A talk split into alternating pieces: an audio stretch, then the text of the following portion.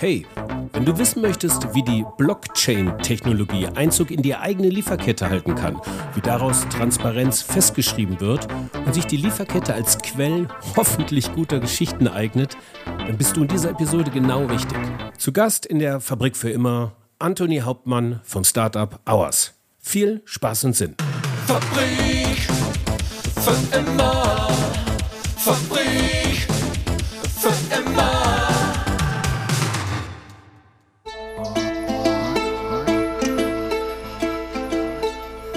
Hi und herzlich willkommen zur 59. Episode der Fabrik für immer. Mein Name ist Frank Schlieder und ich bin euer Host in der Gedankenkantine der Fabrik. Der Fabrik, in der wir uns praktisch orientierte Gedanken darüber machen, wie genau nachhaltiges Wirtschaften und regeneratives Wirtschaften eigentlich geht und wer das so bereits macht. Hours. Das ist das deutsche Startup aus der Schweizer Stadt Zug, welches wir heute zu Gast haben. Sie bringen bei Hours die Blockchain-Technologie in die Lieferkette. Das Lieferkettengesetz ist bald zumindest für einen kleinen Teil der Unternehmen in Deutschland rechtliche Realität. Ab dem Jahr 2023 müssen Unternehmen mit 3000 Beschäftigten und mehr für die Einhaltung der Menschenrechte auf der gesamten Lieferkette sorgen. Später dann gilt das auch für Unternehmen ab 1000 Beschäftigte. Da gab und gibt es noch immer ordentlich lobbyistischen Gegenwind. Gleichwohl die Möglichkeiten, die sich aus mehr Transparenz ergeben, doch ungleich größer erscheinen. Die Achtung von Menschenrechten zum Beispiel, Naturschutz. Und, das wurde mir erst später klar, ein völlig neuer Quell für Kommunikation. Ist alles cool mit der eigenen Lieferkette, kann die Marke davon ja durchaus profitieren. Also Transparenz, schafft Vertrauen, schafft Kundenbindung. Und dieses Tool, was wir heute vorstellen, das kann dabei helfen. Zu Gast ist der Gründer von Hours. Ja, lieber Frank, vielen lieben Dank. Tolle Intro. Name ist Anthony Hauptmann, Alter 40 Jahre alt. Vom Beruf bin ich äh, Startup-Founder und meine Hobbys sind tatsächlich Kochen. Also das mache ich relativ gut, wie mein äh, Bauchumfang ist äh, anscheinend dargestellt, aber ähm, äh, es ist noch keiner umgekommen und es kommen viele, naja, heutzutage nicht mehr, aber früher sind viele zum Essen vorbeigekommen. Und äh, lateinamerikanische oder asiatische Küche? Oder doch Schwarzwald? Also doch tatsächlich asiatische Küche. Ich habe, äh, es ist auch schon zehn Jahre her, einen, einen Urlaub in Thailand gemacht und hatte die Wahl zwischen ähm, Tauchkurs und Kochkurs und ich habe mich da in eine professionelle Kochschule eingebucht ähm, und habe da auch wirklich äh, ich, vier Tage morgens bis abends durchgekocht in, äh, in, in Zweischichtbetrieb, weil ich mir dachte, naja, tauchen kannst du überall, aber äh, thailändisch kochen nur in Thailand. Okay, dann nehmen wir uns jetzt mal mit in die Hours-Welt, O-U-R-Z. Ähm, was genau ist Hours? Im kurzen Pitch. Ja, Auers ist ein Technologieunternehmen, wie du es schon erwähnt hast, beschäftigen wir uns mit äh, Transparenz in Lieferketten und ganz speziell äh, Transparenz in der Lebensmittelbranche. Ja, unser Anliegen ist es, durch äh, äh, Rückverfolgbarkeit und ich sag mal valide Kommunikation gegenüber den Konsumentinnen bessere Marken, transparentere Marken und dadurch auch nachhaltigere Marken zu stärken. Damit sind wir 2017, 2018 äh, gestartet und äh, mittlerweile ähm, freuen wir uns, äh, dort angekommen zu sein, nämlich wo der Zeitgeist ist. Ja, vor Jahren hieß es noch, das ist ja schön, was Sie machen, eine tolle Vision, Herr Hauptmann, aber es ist noch viel zu früh. Ähm, heute möchten Leute und Menschen wissen, woher Lebensmittel kommen, wie nachhaltig sie sind und vor allem, ob sie gesund sind. Und ihr nutzt dafür ähm, Blockchain als Technologie. Ähm, warum eigentlich? Ja, also da liegt so ein bisschen der Hintergrund im, äh, in, in meiner Affinität zur Technologie. Ich habe mit äh, zwölf Jahren, mit 13, 14 Jahren angefangen zu programmieren. Also es ist schon ein bisschen länger her und, und war in dieser äh, Branche auch jahrelang unterwegs. Und ähm, ich denke, als ich von Blockchain 2014, 2015 zum allerersten Mal gelesen habe, dachte ich, Mensch, das ist eine Technologie, mit der kannst du demokratische, partizipative, äh, kollaborative äh, Systeme bauen, ja, wo Menschen zusammenarbeiten, miteinander, nicht gegeneinander, ähm, wo Transparenz möglich ist, ja, ohne dass der eine vielleicht äh, dadurch, äh, sag mal, Geschäftsgeheimnisse aufgeben muss. Und ähm, ich bin nach wie vor sehr, sehr davon überzeugt, ja, ähm, nicht nur von den Vorteilen, die ich gerade eben so ein bisschen angerissen habe, sondern auch äh, von den Möglichkeiten, die es in Zukunft bringt, äh, vor allem auch direkt äh, ähm, die Hersteller mit den Konsumentinnen äh, miteinander zu verbinden. Und, ähm, Okay, das bedeutet letztendlich, äh, dass die Blockchain also die Möglichkeit gibt, Skripte zu schreiben oder Tokens zu schreiben, die nicht mehr veränderbar sind. Das heißt, in dem Augenblick, wo ich eine Information in diese Blockchain, in diese Informationsblockchain reingebe, bleibt sie mehr oder weniger auch für alle Zeiten so bestehen und lässt sich nachträglich nicht mehr editieren. Das ist, glaube ich, so der große Vorteil, oder? Ja, ja, das ist ein zentraler, das ist jetzt mal eine zentrale Charakteristik dieser Technologie. Ja, das heißt, die Informationen, ähm, die dort eingetragen sind, sind unveränderbar und damit le letztendlich äh, sicher gegenüber Manipulation. Ja. Mhm. Zudem kommt noch hinzu, der demokratische Aspekt dieser Technologie, den ich äh, angerissen habe, ähm, dass diese Netzwerkknoten, diese Server, dieses, äh, dieses, dieses äh, Netzes, ja, äh, dass sie äh, äh, verteilt sind. Also die sind nicht in Hand von Hours, sondern Hours Kunden können einen Knoten betreiben oder ähm, auch Hours Freunde können einen Knoten betreiben, wie es so der ein oder andere aus unserem Familien- und Freundeskreis ja auch macht und damit äh, äh, Mitglied des Netzwerks wird und dafür sorgt, äh, dass diese Informationen eben äh, sicherer sind. Ja, ähm, das da kommen wir bestimmt gleich nochmal zu, wenn wir mal so einen exemplarischen Anbahnungsprozess oder wie sowas, wie so eine Lieferketten-Informationsbefüllung ähm, quasi ablaufen kann. Äh, aber vorab, äh, was mir aufgefallen ist, ähm, du bist, äh, du bist äh, Deutscher, ne? aber ihr sitzt mit der Unternehmung in Zug in der Schweiz, wenn ich das richtig gelesen habe. Wieso das? Vielleicht könntest du mich kurz mal ähm, mit auf diese Reise nehmen. Ja, da muss man auch sagen, ähm, wir sind tatsächlich in Hamburg gestartet. 2016, 2017 haben wir in Hamburg gegründet, haben das Projekt ins Leben gerufen, haben angefangen zu programmieren.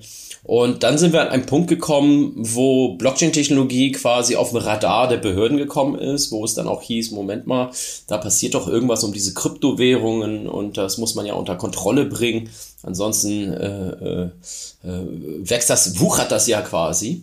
Und ähm, zu damaliger Zeit äh, hatten wir dann die Entscheidung äh, zu treffen, also entweder wir lassen das Projekt äh, sein, weil wir wahrscheinlich eine Bankenlizenz brauchen. Das war so der damalige Stand der BaFin in Deutschland äh, zu Technologie, was wir natürlich überhaupt nicht gesehen haben, denn äh, wir machen ja Supply Chain Management sozusagen und sind Technologieanbieter und drucken kein Geld. Man muss aber erwähnen, auch wir haben uns zu damaliger Zeit natürlich mit der Fragestellung beschäftigt. Also äh, wie, wie ließe sich ein Token-Modell in einem System abbilden? Was könnte das bedeuten für die Beziehung zwischen Hersteller, Konsumentinnen und Geschäftspartnern? Welche Anreize kann man da schaffen? Beispielsweise monetärer Art, wenn ich mich beispielsweise fair und nachhaltig verhalte. Also das sind ja alles spannende Themen, die im digitalen Kontext ja weiterhin zu diskutieren sind, aber zumindest heute keine Anwendung finden. Um jetzt aber zurückzukommen auf deine Frage, warum sind wir denn eigentlich im Zug gelandet? Ja, ähm, wie gesagt, wir hatten entweder A oder äh, friss oder stirb und wir haben gesagt, naja, wir wollen eher fressen, weil wir ja hungrige Leute sind. Ähm, und damals hat sich in Zug eine, eine tolle Bewegung rund um die Blockchain-Technologie äh, äh, gebildet und ähm, die Schweizer waren da, ich sag mal, weit voraus äh, und auch mit Weitblick und haben äh, regulatorisch für, ein um, für ein Umfeld gesorgt, wo eben Ideen exploriert werden konnten, ähm, wo man auch äh, Geschäfte machen konnte, ohne jetzt wirklich den äh, mit dem Hammer einen auf den Kopf zu bekommen. Äh, man würde jetzt Geld waschen oder man hätte da sonstige irgendwelche Ponzi-Schemes, also Schneeballsysteme im Hinterkopf oder was auch immer. Und daher war für uns relativ einfache Entscheidung. Ähm, entweder stampfen wir das Projekt ein oder wir suchen einen Ausweg und der Ausweg war, wir haben in der Schweiz gegründet und ähm, sind seit März 2018 ähm, dort äh, gesettelt. Dann kommen wir jetzt mal ähm, zur Praxis. Ich habe hier eine, eine Produktverpackung äh, von einem eurer Kunden Auf der Rückseite ist ein QR-Code abgebildet, in dem ich mit meinem äh, Smartphone den QR-Code tracken kann. Ich komme auf eine Landingpage. Ähm, diese Landingpage gibt mir Einblicke in, ja, in die Lieferkette mehr oder weniger. Ich sehe genau, wer an der Erstellung, oder zumindest wird mir das jetzt erstmal suggeriert, ne, wer genau an der Erstellung dieses Produktes hier beteiligt war. Ich sehe ähm, ein paar Geschichten dahinter, woher die Leute kommen, was sie gemacht haben. Ähm, ich sehe die Lieferwege, also die Transportwege vom Ursprungsland hin zum Bestimmungsland und ähm, sehe ähm, ja so eine gewisse Chronik, also eine zeitlich äh, dokumentierte Chronik, wann was wo verschifft worden ist und wo angekommen ist. Und das ist irgendwie echt nice to see. Ähm, jetzt möchte ich da mal so ein bisschen drauf einsteigen. Wie kommen die Informationen in dieses System rein? Ähm, wofür seid ihr zuständig? Wofür sind die Kunden zuständig, mit denen ihr zusammenarbeitet? Vielleicht lass uns das mal ein bisschen, bisschen aufdröseln. Genau, also du hast ja treffend die Customer Journey beschrieben. Ähm, und die, das Erlebnis der Konsumentinnen, mehr über das Produkt zu erfahren, wirklich den wahren Background, also nicht nur eine Ampel oder ein, ein, ein Symbol zu erleben, was mir dann letztendlich vielleicht Nachhaltigkeit oder, oder äh, ähnliches suggeriert, sondern hier wirklich Daten, Fakten basierte Erkenntnisse bekommen darüber, wo ist es hergekommen, welchen Weg hat es gegangen. Ähm, welchen Impact hatte das vielleicht, ja, durch bezahlte Löhne oder beispielsweise CO2-Ausstoß? Also das ist ja die ganze, ich sag mal, Sustainable Story, die wir hinter diesen Produkten erzählen. Ähm, diese Informationen bekommen wir von den, von den Herstellern, ja, also von den Menschen ähm, und, und, Organisationen, die an diesem Produkt äh, teilhaben. Äh, äh, das heißt, äh, vom Bauer, der dann äh, bei einer Ernte äh, bei uns im System erfasst, äh, die, die Menge, die er dort geerntet hat. Also wir kennen die Person, wir kennen den Ort, äh, wir kennen das Datum und kennen letztendlich auch das Produkt, äh, zu, wann es geerntet wurde. Das ist der Anfang allen. Ähm, und dann, ich sag mal, verknüpfen wir die Punkte miteinander. Und der nächste Punkt ist dann der verarbeitende Betrieb, der dann sagt, ich habe jetzt aus diesem Haufen Bohnen jetzt ein, ein, ein, ein Produkt gemacht, und ist dann verpackt. Äh, ähm, und, und genau so sind ja Lieferketten aufgebaut. Es gibt am Anfang irgendjemanden, der liefert irgendwas an, an jemand anderen. Ähm, und der macht dann wieder was Tolles draus, liefert es vielleicht noch an jemand anderen und der macht wieder was Tolles draus. Und, und ich sag mal, connecting the dots, das ist das, was wir machen. Wir verbinden quasi ähm, über unsere Technologie ähm, die einzelnen Akteure miteinander und geben ihnen eine Möglichkeit, eine Bühne, äh, ähm, ich sag mal, über das kalte, technische, reine Dokumentieren hinaus eine, eine gute, gute Story, eine echte Story zu erzählen, ja, ähm, warum sie dieses Produkt so machen, wie sie es machen. Okay, also so schwebt der gute alte Geist von, äh, von Steve Jobs auch noch in die Lieferketten-Technologie des 21. Jahrhunderts rein. Nur kurz am Rande. Aber sag mal, du hast gerade gesagt, die, ähm, du, ihr bekommt die Informationen. Die Informationen bekommt ihr von euren Kunden, mehr oder weniger. Ne? Also das ist also, ihr kriegt sie zugeliefert, ihr liefert die technische, die technologische Infrastruktur der einzelnen Punkte oder auch der kompletten Reise, die Informationen, das mit Leben ausgefüllt, die Stories, Bilder dahinter, ähm, die Daten und was weiß ich alles, die bekommt ihr von euren Kunden sozusagen geliefert. Und das machen die Kunden halt in Eigenarbeit. Ne? Also es ist nicht gefact-checkt durch euch, sondern sagt, nee, nee, das ist hier die technologische Peripherie, die wir haben. Die ist unveränderbar, die wird nicht umgeschrieben, ähm, aber ähm, ihr müsst uns schon die Stories anliefern, damit wir das überhaupt bewerkstelligen können. Absolut richtig. Das ist natürlich ein, ein sehr kontroverser Ansatz, ja, weil sie kommen ja daher und sagen, schaut mal, du kannst mir eigentlich ja erzählen, was du möchtest. Ähm, und und ähm, oft wird, stößt das natürlich auf, auf, ich sag mal, auf Kritik oder auf, auf, auf äh, fragende, ich sag mal, Gesichter. Äh, das heißt, wie könnt ihr denn da sicher gehen mit den Daten, die dort eingetragen sind, ob das alles stimmt? Äh, nun, Grundsätzlich fahren wir ja einen Ansatz, der sagt, ähm, ich bin selbst verantwortlich für meine Daten, für meine Informationen, die ich hier pflege. Ja? Ich brauche keinen Dritten, der mir das bestätigt, was ich hier gemacht habe. Warum können wir das überhaupt so, ich sag mal, selbstbewusst machen, liegt einfach in der Technologie selbst, also in der Blockchain-Technologie. Denn wie anfangs schon erwähnt, die Informationen, die dort gespeichert sind, sind für immer und ewig solange es Strom und ich sag mal unser Internet gibt, gespeichert, können nicht verändert werden. Das heißt, die Hürde, dort Lügen zu verbreiten, ist natürlich umso höher, weil, sagen wir mal, er macht das drei Jahre, fünf Jahre oder einen längeren Zeitraum, die Gefahr für ihn besteht, erwischt zu werden. Weil er dokumentiert letztendlich langfristig oder transparent zugänglich für alle seine Lügen. Ja, das heißt, wir haben hier per se, ich sag mal so, so, so eine Grund, ein, ein, ein, ein, ein, ein, ein Grundsicherheitsmechanismus gegen, gegen Lügen. Ja, und, und ähm, das ist, sag ich mal, der erste Schritt. Der zweite Schritt ist, natürlich müssen wir anfangen, ja, an einer Stelle äh, zu gucken, sag mal, stimmt das überhaupt, ja? Ähm, mit Stand heute ist es so, dass wir von unseren Kunden gewisse Informationen vorab verlangen, wo wir sagen, zeigt uns doch mal bitte irgendwelche äh, Zertifikate, zeigt uns mal bitte äh, die Kontrakte zu euren Einkäufen oder irgend, äh, die Transportscheine, dass wir sehen, dass es wirklich von A nach B zu dem und dem Zeitpunkt äh, transportiert wurde. Und das Spannende an der Geschichte ist, wir gucken uns das an, checken, gegen Fakt checken ist sozusagen gegen das, was in der Blockchain äh, erfasst wurde und das System lernt. Das heißt, ähm, diese Muster, diese Beziehung der einzelnen Akteure zueinander, die zeitlichen Abläufe, die Orte, das Ganze wird als Muster quasi gespeichert und sobald es eine Abweichung gibt, beispielsweise auf einmal ist die Ware dann plötzlich zwei Wochen vorher da als üblicherweise geplant, ähm, dann merkt das System das und sagt, Moment mal, stimmt was nicht. Guck dir das doch mal an. Also unser Ansatz ist eigentlich eine Art Management by Exception Methodik äh, einzuführen, bedeutet, wir prüfen, wenn es Auffälligkeiten gibt. Ja? Und äh, das kann man natürlich noch ausweiten. Gibt es ja tolle Ideen und, und, und, und die muss man natürlich auch äh, explorieren und die muss man halt äh, auch äh, in, in, in, der, in der Realität testen. Aber für den Anfang äh, starten wir so, wie ich es gerade auch beschrieben habe.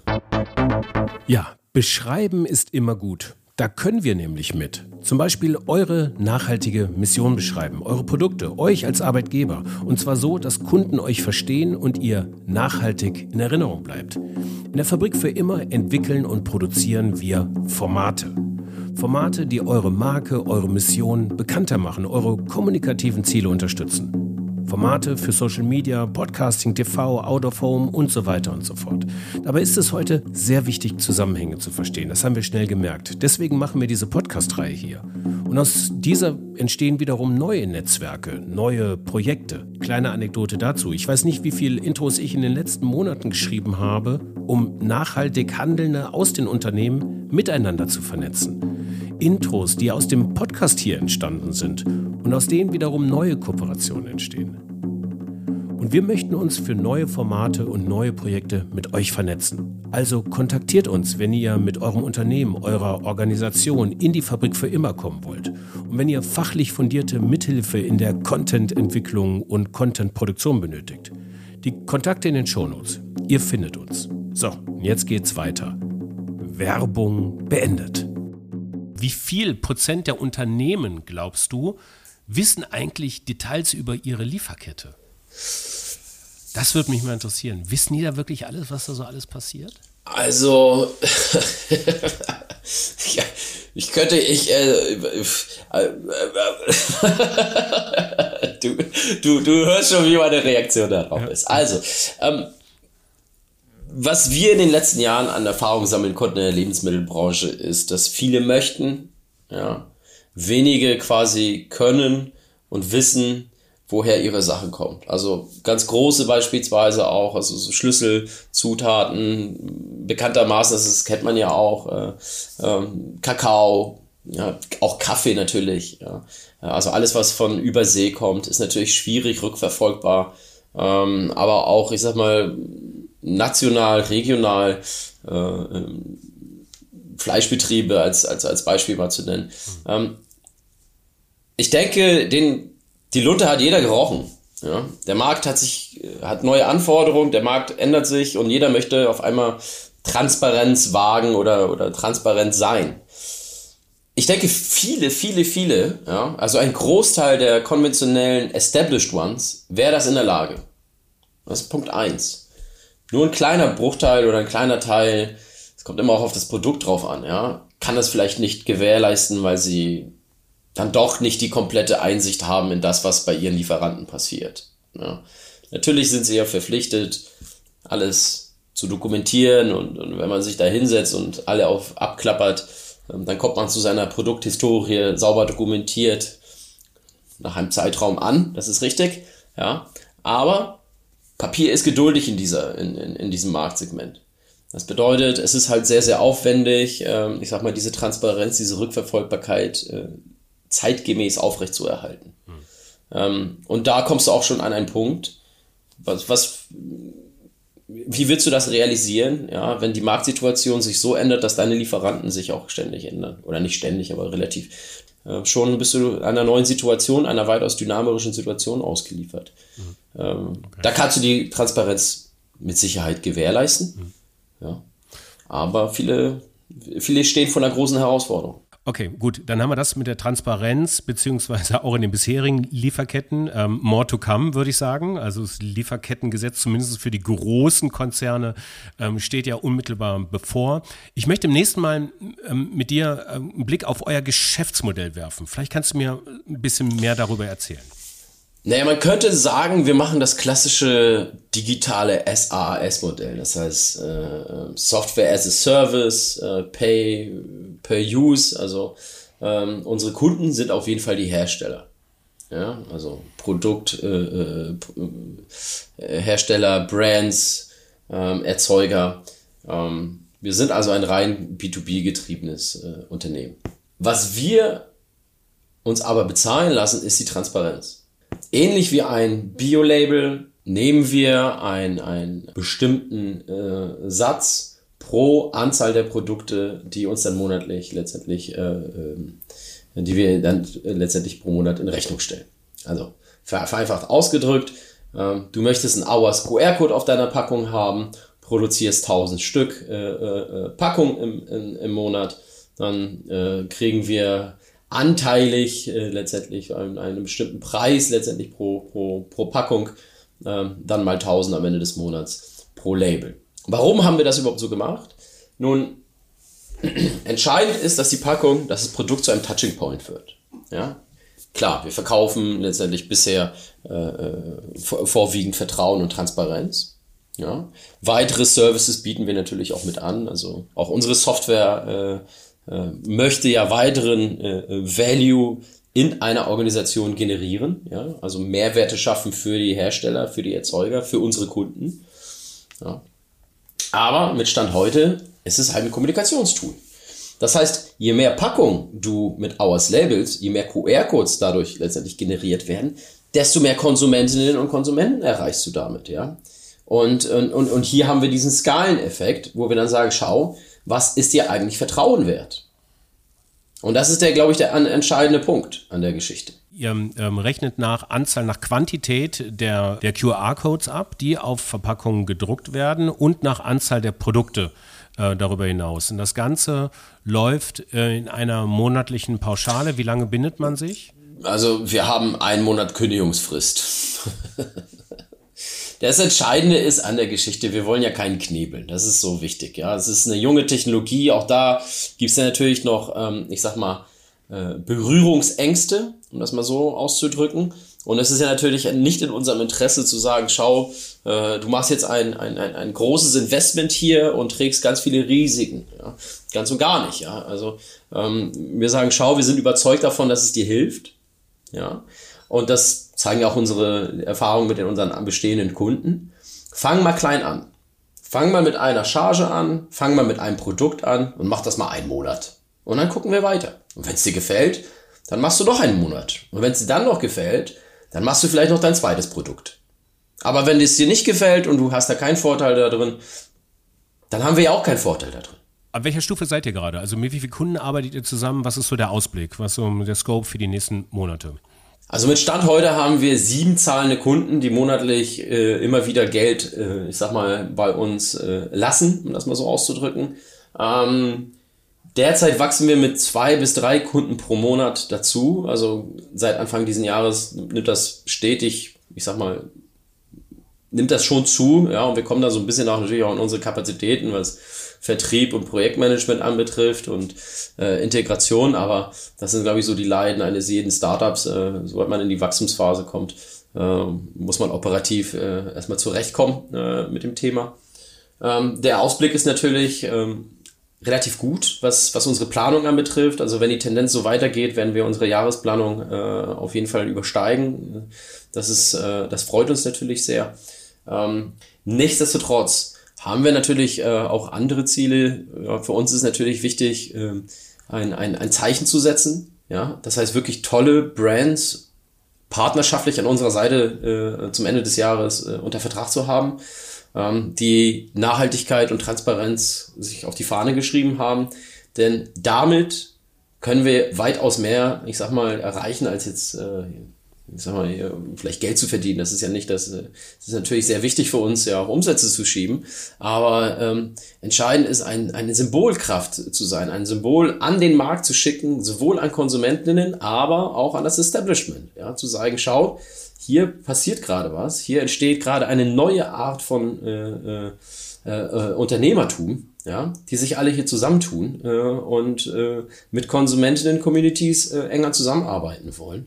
Ähm, da hoffen wir natürlich auch äh, Impulse setzen zu können. Also, ähm, das war ein erster Einblick in Blockchain in der Lieferkette und ähm, wir haben uns jetzt sehr bewusst nicht generell um die Blockchain-Technologie gekümmert und wir haben uns auch im Zuge von Nachhaltigkeit nicht um ähm, äh, die Energieverbräuche einer Blockchain-Technologie gekümmert, sondern es ging um, und das fand ich wahnsinnig interessant und deswegen featuren wir das auch gerne hier in der Fabrik wie immer. Es geht um diesen ähm, Storytelling-Distributionskanal Lieferkette. In dem Augenblick, wie ich finde, in dem Lieferketten transparent gehalten werden, ähm, taucht ein neuer Kanal auf, den man wiederum mit Leben äh, und auch mit Aktivitäten befüllen kann. Und ähm, das finde ich ist ein sehr verbindendes, emotionales Element, was sicherlich äh, zur Markenbindung halt auch beitragen kann, um jetzt in diesem Marketing-Sprech zu bleiben. Ne? Ähm, und äh, Blockchain und äh, Energieverbrauch und Zukunftstechnologie, das machen wir vielleicht irgendein andermal. Ähm, dir, Anthony, ähm, vielen Dank für die Zeit, die du dir hier genommen hast. Danke, Anthony. Vielen Dank, Frank. Ja, Anthony Hauptmann von Auers. Kurzer Ausblick auf die nächste Episode in der Fabrik für immer. Da geht es zum World Wildlife Fund, zum WWF. Und wir sprechen mit Martin Bethke. Und Martin Bethke verantwortet die Unternehmenskooperation des WWF und ist Geschäftsführer der Panda Fördergesellschaft. Und in dieser Funktion beantwortet er uns die Fragen, wie wir als Unternehmen mit dem WWF zusammenarbeiten können. Bis dahin viel Spaß und Sinn bei der Europameisterschaft, bei den heißen Tagen. Viel Spaß und Sinn weiterhin in der Fabrik für immer. Ciao. Fabrik für